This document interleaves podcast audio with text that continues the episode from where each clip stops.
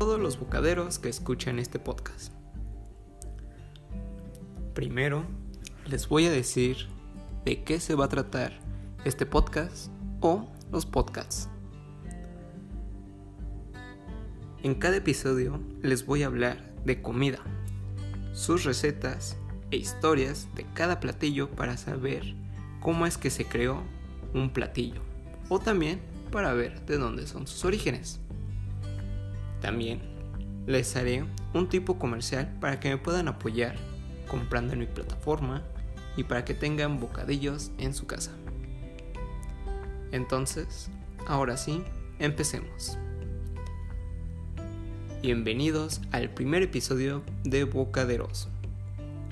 Me llamo Alan García y yo, y hoy les hablaremos o les hablaré de los sopes.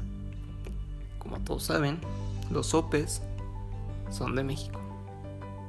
Sus orígenes en la cultura prehispánica que habitaba en la zona centro y sur de México, con el paso del tiempo, este platillo se extendió a lo largo del país y obtuvo su reconocimiento como una de las garnachas favoritas de todos los mexicanos. En México existe un sinfín de platillos elaborados a base de masa de maíz, pero de todos ellos sobresalen los sopes.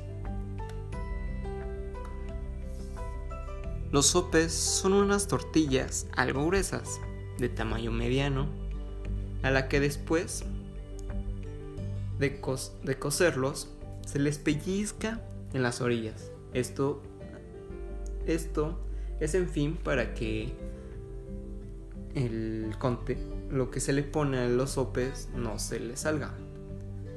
Ya como sabemos que se le pone el frijol, eso evita que al doblarlo o al agarrarlo se derrame. En algunas partes se preparan de formas redondas, en otras ovaladas, unas son chicas y unas son enormes. Primero, vamos a empezar por la masa. Utilizamos grano limpio de maíz. ¿Ok? Hay que limpiar toda la cascarilla que pueda haber caído de la hoja. Enjuaga las semillas con agua de la llave y luego retira cualquier exceso de agua utilizando un colador de plástico o de metal, el que tengas. Vacía el maíz en una olla anticorrosiva. Agrega el agua y añada dos cucharadas de cal. Esto hace que el maíz se blande al hervirse. Ok. Por si tienen alguna, alguna duda de por qué el cal. Bueno, continuemos. Transfiere todos estos ingredientes a la olla. En México solían ser de barro o de peltre. Es algo parecido.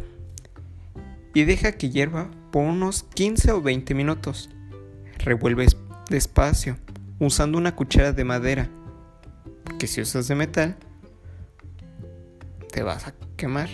Y si la vas a usar, usa un algo para evitar que, te, que se te queme la mano. Después de hervir, quita la olla de la lumbre. Cúbrela con una tapa y deja que repose durante la noche. Yo lo que hago es ponerle una tela y la tapa para que suden, para que todo el vapor se mantenga más. Para saber que el maíz está listo, hay que tallarlo con los dedos y se le va a caer la cáscara fácilmente.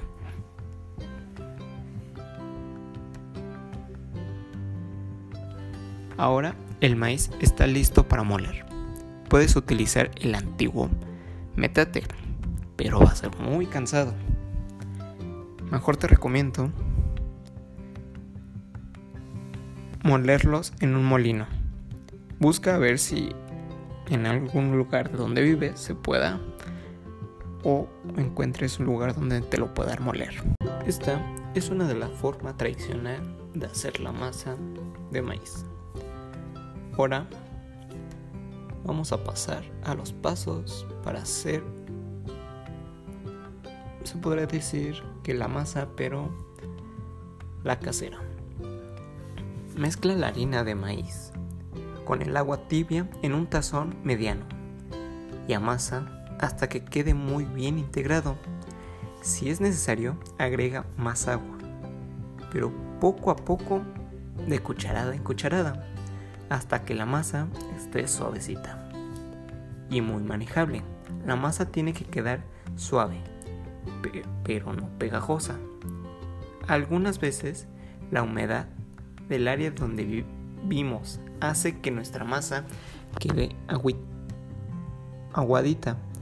Si este es tu caso, agrega un poquito más de harina de maíz y cubre la masa con una servilleta de tela húmeda para evitar que se seque. Divide la masa en 10 bolitas del mismo tamaño y cúbrelas de nuevo con la servilleta de cocina. Calienta el comal a temperatura media alta en dos cuadros iguales. Coloca una pieza de plástico en la tortilla y pone encima una bolita de, de masa. Cubre con el otro pedazo de plástico y cierra la tortilla presionando suavemente la agarradera para formar una tortilla gruesa del tamaño mediano. Después se retira del plástico o bolsa. Coloca la tortilla en el comal caliente con un movimiento rápido.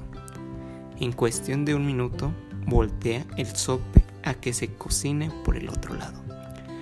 No lo dejes cocinar mucho tiempo porque se secará la masa. Vuelve a voltear a que se cocine por el otro se cocine por otro minuto. Da una última vuelta que será de 20 a 30 segundos de, cocción aproximadamente. Retira el sope del comal con la ayuda de una palita y colócalo en una servilleta de cocina para mantenerlo caliente. Para servir los sopes, caliente el aceite o la manteca de puerco en un sartén. Coloca los sopes en el sartén y fríelos ligeramente durante 30 segundos por cada lado. Este será tiempo suficiente para calentarlos. Ahora, ahora sí, a ponerle los frijoles, la carne de tu preferencia, la lechuga y cualquier otro ingrediente que hayas seleccionado como relleno o guarnición. Sírvelos con una salsa a tu gusto. Para los que se quedaron pensando, ¿qué, ingredientes, la porción todo eso? No se me espanten. Aquí vienen los ingredientes. Para la masa,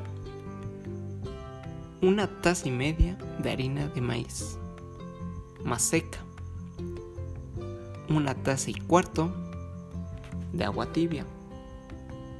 Para los rellenos, 4 cucharadas soperas de aceite vegetal o manteca de puerco, una taza de, una taza de frijoles refritos, una taza y media de carne de res o de pollo deshebrada. Eso es más bien a su gusto, que tanto lo quieran llenar el sope. Dos tazas de lechuga finamente picada. También eso es a su gusto. Hay, hay personas que les gusta con lechuga y hay personas que no les gusta la lechuga. Crema, crema, queso fresco, taza cebolla blanca o también puede ser morada. La salsa, ahora sí, que ese es a su gusto, roja o verde. Guarnición opcional, rábanos, aguacate, tomate o chile jalapeño. Los chiles jalapeños casi no es normal que se lo ponga un mexicano porque ya viene la salsa. Pero ahora sí que es a su gusto. Bueno, eso fue todo el día de hoy. Espero que les haya gustado. No se les olvide apoyarme en mi plataforma comprando producto como ven, hay nuevos productos como sopes, o más bien mini sopes, mini tacos, mini rollos de pastor y, como siempre, un buen mexicano tiene los postres. Mini pastel de chocolate y mini donas. Muchas gracias. Hasta luego.